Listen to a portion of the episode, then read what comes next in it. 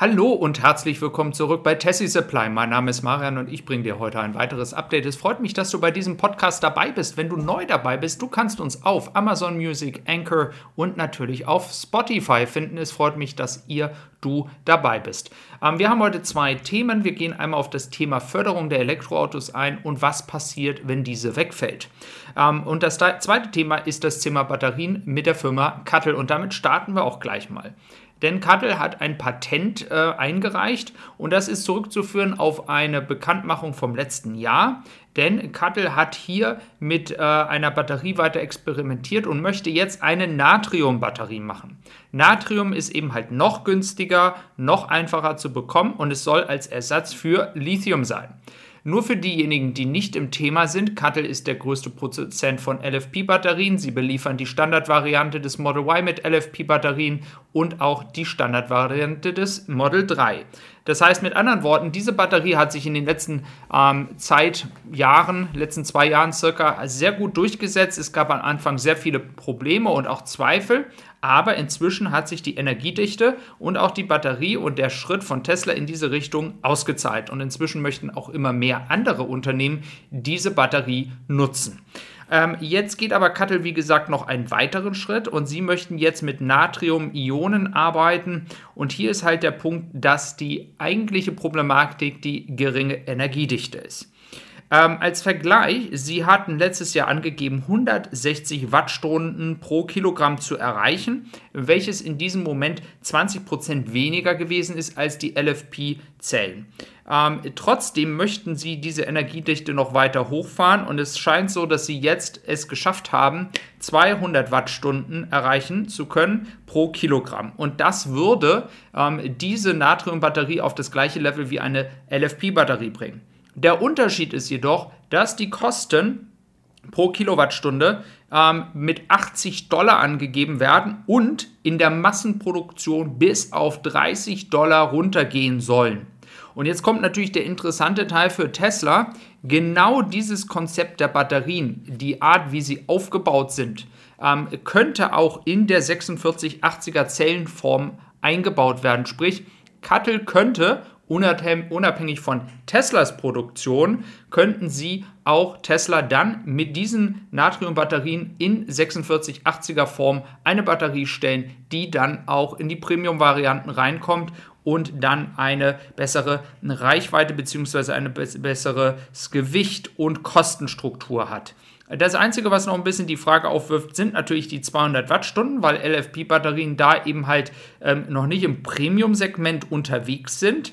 Ähm, da stellt sich halt noch die Frage, was wird Tesla anders machen in den 4680er Zellen, was äh, Cuttle nicht macht. Das müssen wir noch rausfinden. Es hatten ja auch einige schon mal gefragt. Marian, weißt du was? Reichweite und so weiter von diesen neuen Batterien? Nein, ich kann es euch noch nicht sagen. Ähm, welchen Einfluss die haben werden, aber die Kosten werden niedriger sein und wir wissen, dass Tesla ja daran arbeitet und das ist das Entscheidende und Cuttle scheint dieses hier dann auch zu erreichen. Was auch interessant ist, ist, dass Cuttle sagt, dass sie die Produktion dieser Batterien auf den bestehenden Produktionsketten und ähm, Maschinen tätigen können. Sprich, es bedarf auch keiner großen Umwandlung oder einer neuen Fabrik etc. Und das ist natürlich schon sehr, sehr interessant. Und jetzt kommt natürlich der Vorteil für Tesla.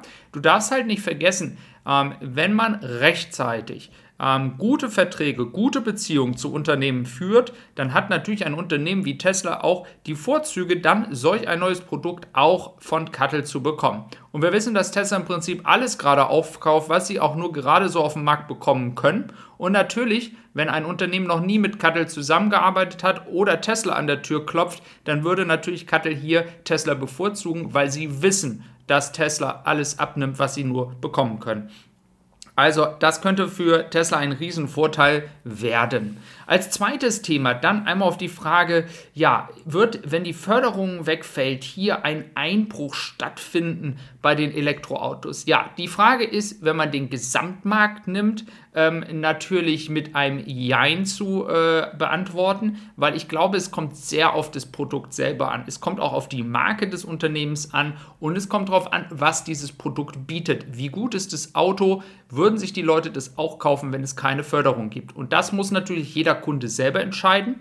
Ich möchte hier in diesem Beispiel auf das Thema von Tesla eingehen. Hier hat äh, James Stephenson äh, oder Stevenson hier auf Twitter einen sehr, sehr guten äh, Beitrag geteilt und der zeigt, dass innerhalb der Zeit, wo Tesla diesen, äh, diese Förderung bekommen hat in Amerika, haben sie einen guten Anteil am Gesamtmarkt bekommen, ist gestiegen.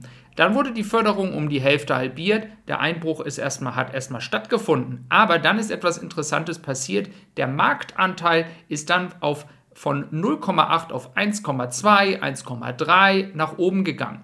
Und dann gab es so um und bei zwischen bei 2020 natürlich nochmal einen Einbruch wegen Corona aber dann im dritten Quartal 2020 auf 1,5, danach 1,7, 1,7, 1,8 und dann sogar 2021 drittes Quartal 2,9% Anteil am US-Markt. Ähm, und das zeigt, der Anteil ist viel höher geworden als bevor Tesla entsprechend noch diese Förderung bekommen hat. Und das zeigt mir, wenn jetzt gar keiner mehr ein Interesse ähm, daran hat, einen Tesla zu kaufen, nur weil es keine Förderung mehr gibt, dann hätten die Zahlen darunter gehen müssen. Es gibt also genug Leute, die einen Tesla kaufen, zumindest bei Tesla, einen Tesla kaufen würden, auch ohne Förderung. Dieses trifft in, bei diesem Beispiel jetzt natürlich auf den amerikanischen Markt zu. Und es ist auch nicht abzusehen, ähm, dass da jetzt ein Einbruch passiert. Denn seit 2020, erstes Quartal, ähm, hat Tesla hier also den Marktanteil mehr als verdoppelt, trotz dass, der, dass es eben halt keine Förderung gibt. Und es gibt ja auch immer mehr Stimmen ähm, da draußen, auch bei Tesla Mac unter den Kommentaren, die verständlicherweise sagen, also spätestens in ein, zwei Jahren, wie es ja auch die, auch wie es ja auch Habeck angekündigt hat zum Teil, sollte die Förderung wegfallen, weil dann ist diese Anschubfinanzierung da und dann sollte das eigentlich von selber funktionieren. Auf der anderen Seite sagen natürlich auch viele Leute, naja, der Diesel und Benziner wird ja auch im Prinzip gefördert. Gefördert ähm, und unterstützt auch durch die Preise an den Tankstellen und so weiter und so fort. Und das ist natürlich dann so die Frage, möchte man, dass der Staat hier weiter eingreift in die Entwicklung der Elektroautos oder möchte man, dass, der, dass es einfach gar keine Förderung gibt und die Leute einfach anhand des Preises ähm, entscheiden, okay, ich kaufe es mir, ich kann es leisten, dieses Auto bringt mir genug Reichweite, dieses Auto bringt mich weiter, ähm, das Produkt ist entscheidend. Also, hier kannst du gerne auch mal einen Kommentar da lassen und einfach mir mal mitteilen, was dein Gedanke zu diesem Thema ist. Es freut mich, dass du heute wieder dabei gewesen bist. Es freut mich auch immer, dass du mich hier täglich unterstützt auf dem Podcast, aber natürlich hier auch auf YouTube.